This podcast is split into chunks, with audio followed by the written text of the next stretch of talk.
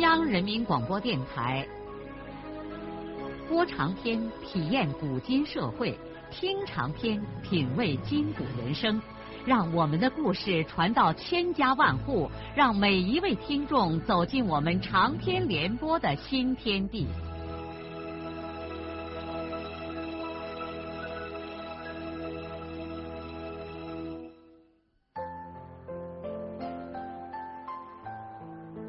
听众朋友，请继续欣赏荣获茅盾文学奖的、由中国文联出版社出版的路遥的长篇小说《平凡的世界》，由李野墨演播。不知听村里谁来说，双水村今年正月十五要闹秧歌转酒曲。田福军突然兴致勃勃的和艾云商量。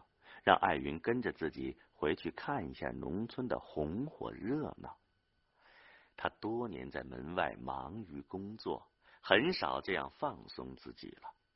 他回忆起从前村里头闹秧歌，他都上场搬过旱船呢。艾云很乐意陪丈夫回双水村去，这样也好让他散散心、解解闷儿。农历正月十五。一吃过中午饭，双水村就沉浸在一片热闹的气氛中了。锣鼓喧天，丝弦悠扬，鞭炮噼啪，村子上空到处弥漫着灰白色的硝烟。全村的大人娃娃说说笑笑，咿咿呀呀，手舞足蹈，都穿上了自己最体面的衣裳，纷纷的走出家门，在众人面前露脸来了。人们把一年中的贫困、不幸和忧愁都暂时的抛在了脑后，而尽情的享受这几天生活的热闹和快乐。双水村的秧歌是全石歌节公社最有名的，在这个秧歌传统浓厚的村庄里，大人娃娃谁都能上场来上几下。往年一进入冬天，这个村儿就为正月里闹秧歌而忙起来了。但是文化革命一开始，闹秧歌就作为四旧被禁止了。好在现在政策松动了，双水村的人就立刻把熄灭了多年的红火又煽起来了。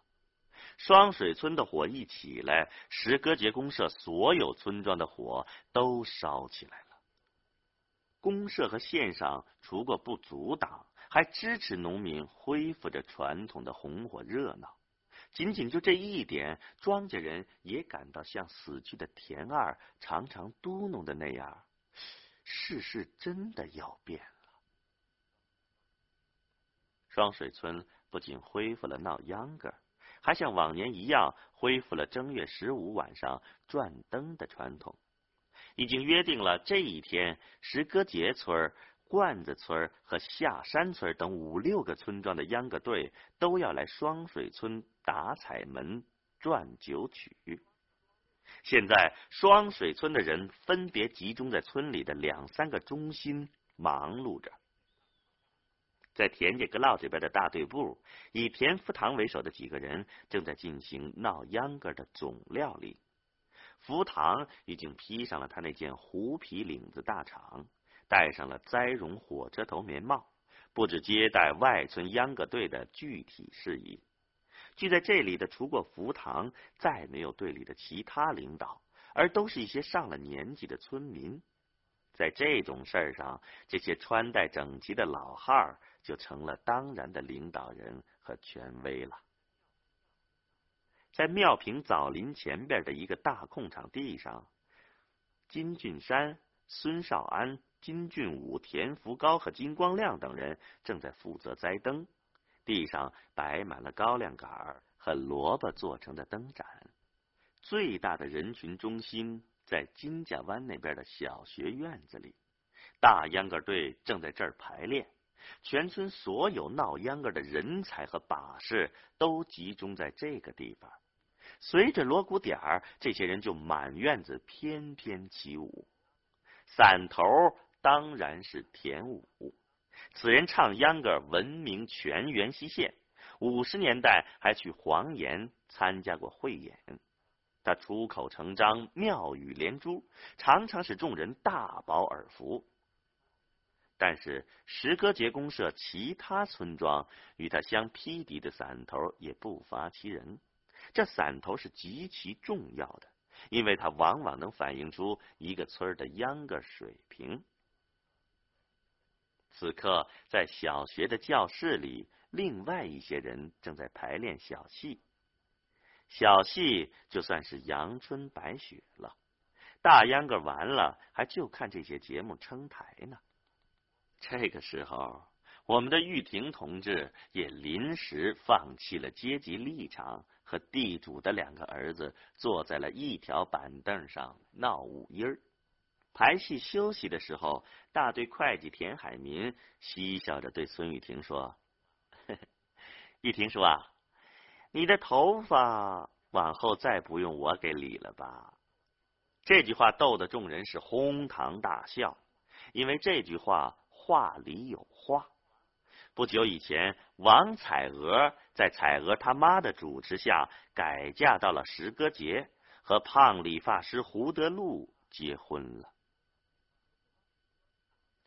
双水村大秧歌和小戏的总导演是孙少平，他在高中的时候就是全县出名的把式，还到黄原讲个故事，因此理所当然的由他来直播大家了。少平这个时候是跑进跑出，一会儿在教室排戏，一会儿又去院子里指导大秧歌，那真是出尽了风头。下午，路程最近的罐子村的秧歌队伍已经开到了村头的彩门下。孙少安家土坡下面的公路上，前几天搭起的彩门五彩缤纷，而且缀满了翠绿的百叶。罐子村的秧歌一到，双水村的队伍就立刻前去迎接。两队秧歌在彩门下相遇，热闹纷乱的气氛霎时达到了高潮。彩门两边的公路上是锣鼓喧天，鞭炮声炸得人耳朵发麻。两家的大秧歌队分别扭开了，公路上立刻形成了一条七彩的长河。在罐子村的秧歌队里，王满银鼻子上画了块白颜色，身上斜挂着驴串铃，手里头甩着银刷子，丢腿撂胯的扮个开路小丑。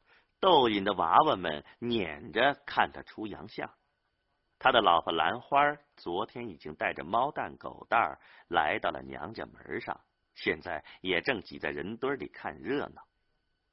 这几天，双水村几乎所有在门外工作的干部和出嫁在外的女人都赶回到故乡来，他们有的情不自禁的上场露上两手。不上场的就挤在人群中间，如醉如痴的观看。只是今年在这些人中没有田润叶。是的，他没有回村来，他眼下没有心思观看这红火热闹，他到黄原地区杜丽丽那儿去了。田福军夫妇正由福堂和村里的一些长者陪同着，站在彩门上面的一个土台上，兴致勃勃的观看着。他们的女儿小霞没有跟他们回来，留在城里照顾他外爷徐国强。现在彩门两边的秧歌队已经纷纷的编成了两根蒜辫子，这意味着两家的散头要对秧歌了。罐子村的散头王明清也是远近闻名的铁嘴儿。按照规矩，由他先给不可一世的田武发难。田武在彩门这边腰扭得像水蛇一样，伞头转成了一朵莲花，正准备接受王明清的挑战。只见王明清伞头轻轻的一点，双方的锣鼓声便戛然而止。王明清亮开嗓门唱道：“锣鼓之声我看应，万有亲朋。”你细听，转角就来到双水村，不知你们在下什么等？王明清尾音一落，锣鼓和人群的赞叹声就像洪水一般的骤起。一些行家还在人群中评论道：“好口才，好口才。”田武也不甘示弱，几乎闪电一般的把伞在空中一劈，锣鼓声立即落下，他应声而唱：“关子村的亲朋，你细听，欢迎你们来到双水村。你问我们在下生。”么等，今年和往年大不同。西瓜灯是红腾腾，白菜灯是绿真真，韭菜灯是脆铮铮，盐水灯是脆粉粉，茄子灯紫莹莹，七扭八歪是黄瓜灯。龙儿灯是满身灵，凤儿灯是花蓬蓬，老虎灯是威风，摇头摆尾是狮子灯，金蝶银蝉莲花灯，还有那起火花花带票嗦了啰啰冰冰两盏灯，那么一呀啊嘿！田武是别出心裁。把秧歌和链子嘴儿串在了一起，唱的如同是一串鞭炮爆响，人群随即为之卷起了一片欢腾的声浪。两个伞头是你来我往，十个秧歌一对完，双水村就敞开了自己的大门，欢迎罐子村的秧歌进村来。两家的秧歌立刻混合编队，两个伞头并排在前面引路，庞大的秧歌队就一路翩翩舞蹈着向村里走来。看热闹的人群随着秧歌队在公路两边勇勇的移动，村子两边先后堵住了几十辆汽车，司机们也兴高采烈的跳下车来，加入到这欢乐的人流中去了。在人群中，田福军突然看见了孙少安，他立刻挤过来，捉住了孙少安的手。福军把少安拉出人群，两个人一起来到公路旁边的一个小土坡上。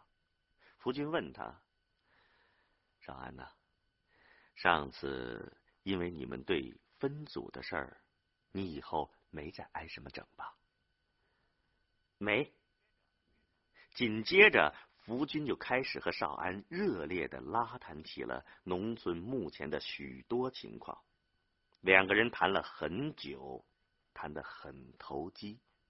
林爸，田福军用手亲热的在少安的肩头拍了拍，说：“小伙子，不要灰心，相信一切都会开始变化的。我相信农村。”不久就会出现一个全新的局面，一切恐怕都是势在必行了。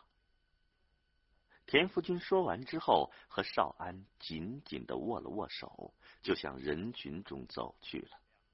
此刻，两个村的秧歌队已经扭到了庙坪，向着金家湾小学院子那儿涌去。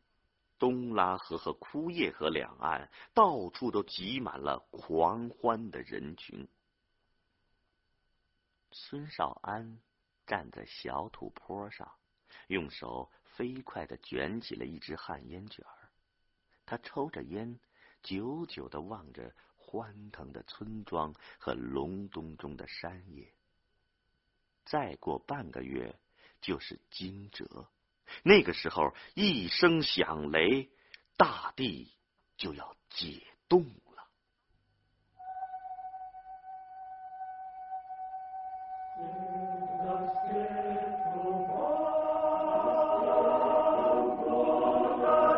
听众朋友，这是一首路遥生前最喜欢的俄罗斯民歌《草原》。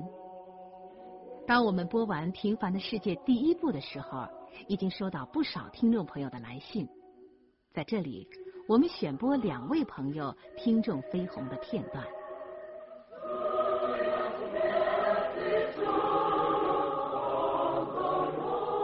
第一位朋友是我们节目的一位热心听众，广东省东莞市后街镇金华玩具制品有限公司的刘荣义朋友。这位朋友在来信当中是这么说的：“他说，我是一位老家在陕西的地道的打工仔，自九九年春节就离家出走，至今没有回过家乡。在南方紧张而枯燥的打工生涯里，收音机这个不起眼的小玩意儿，便自然而然的成为很多人的恋人，我便是其中之一。下班的时候，一个人静静的躺在宿舍里。”这时候，只有来自空中那熟悉而亲切的声音，能够消除我繁忙的工作。今天晚上没有上班，无意间打开收音机，猛然听到一个熟悉的名字——少平。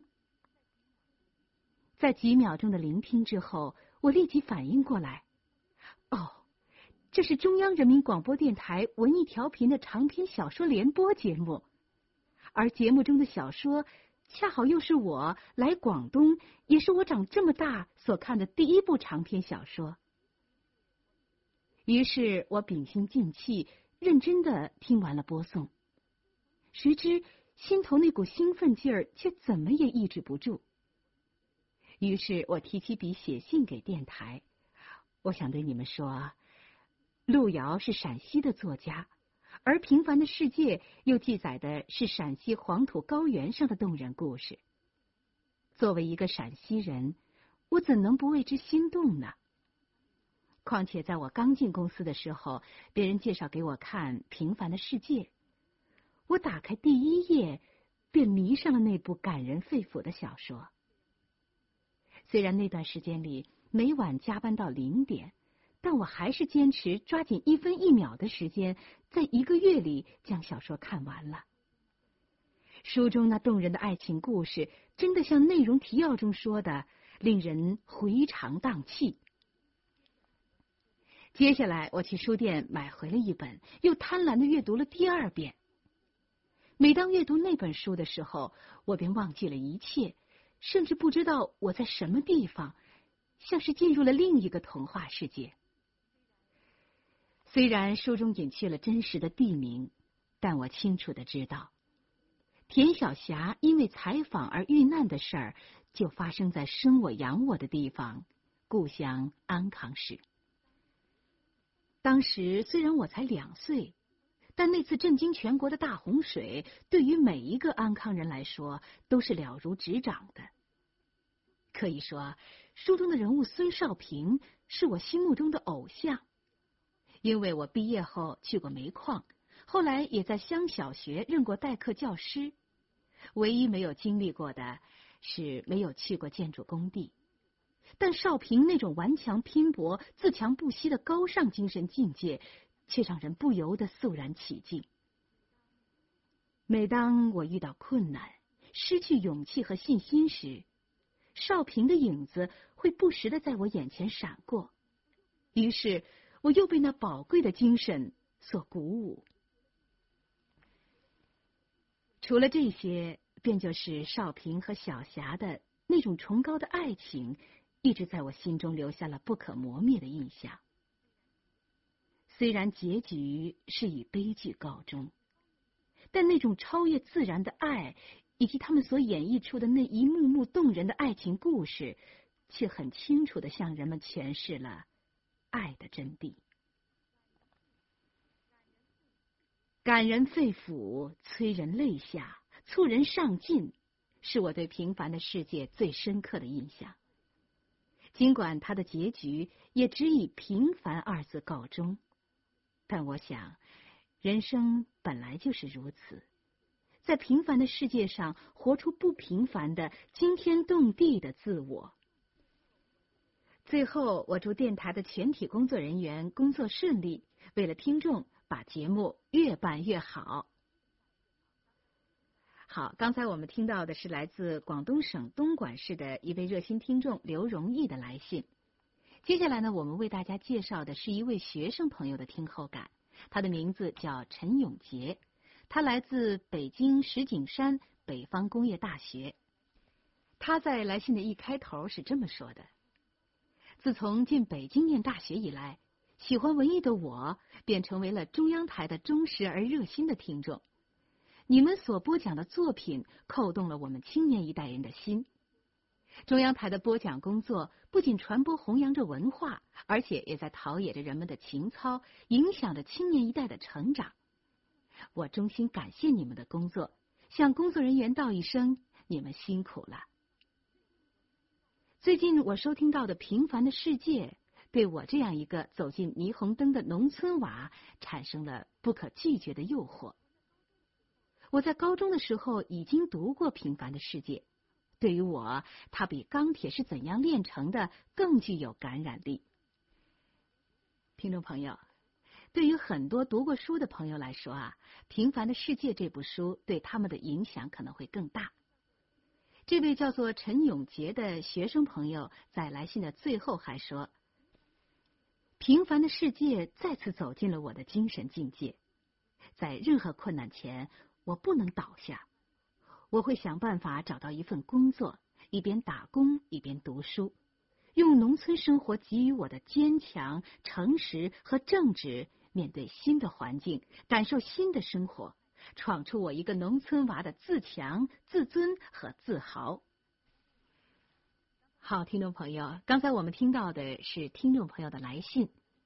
最后呢，我们为你选播路遥的弟弟王天乐的文章《苦难是他永恒的伴侣》，写在路遥逝世八周年之际中，有关写作平凡的世界的情况。还记得在十三年前，我们中央人民广播电台首次播出《平凡的世界》的时候啊，路遥呢刚刚完成《平凡的世界》前两部的创作，而这篇文章呢是路遥的弟弟描述他在第三部创作过程当中的一些情况。写《平凡的世界》第三部时，路遥在感情和经济方面到了山穷水尽的地步。他经常是一边流泪一边写作，到了后来，眼睛三天两头出毛病。有一次，我正在洛川县采访，路遥突然打电话到报社，让我速到榆林。我以为他的身体出了新问题，赶快奔赴榆林。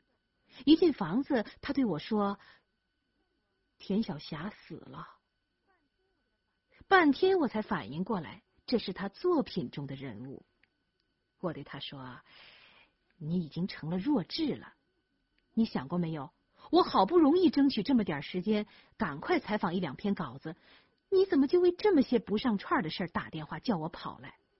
别人知道后，肯定会认为咱俩是神经病。但是，这一切又有什么办法呢？”有一次，我刚到黄河的湖口采访，又一个电话打来，我赶快再去榆林。去了后才知道，他的咖啡和抽的烟用完了。如果没有这两样东西，路遥什么也干不成。没办法，我找到了榆林地区的一位领导，他是我的好朋友。当我把路遥目前的处境说明后，他马上叫来一个人说。先拿十条恭贺新喜，五瓶咖啡送到路遥的房间吧。他说：“这是犯错误，但为家乡的作家，咱就犯他一次吧。”当我把这一切告诉路遥后，路遥只说了一句话：“咱这人活成个啥了？”类似这样的事情。在写平凡的世界中，不知发生过多少次。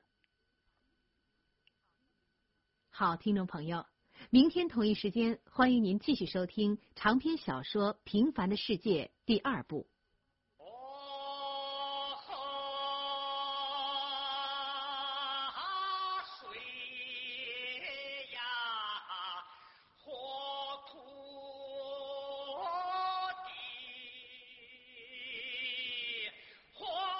的长篇小说《平凡的世界》今天就播送到这里。您听了以后有什么感想、体会和建议？欢迎来信告诉我们。来信请寄中央人民广播电台听众工作部，邮政编码幺零零八六六。请明天继续收听。节目编辑叶咏梅。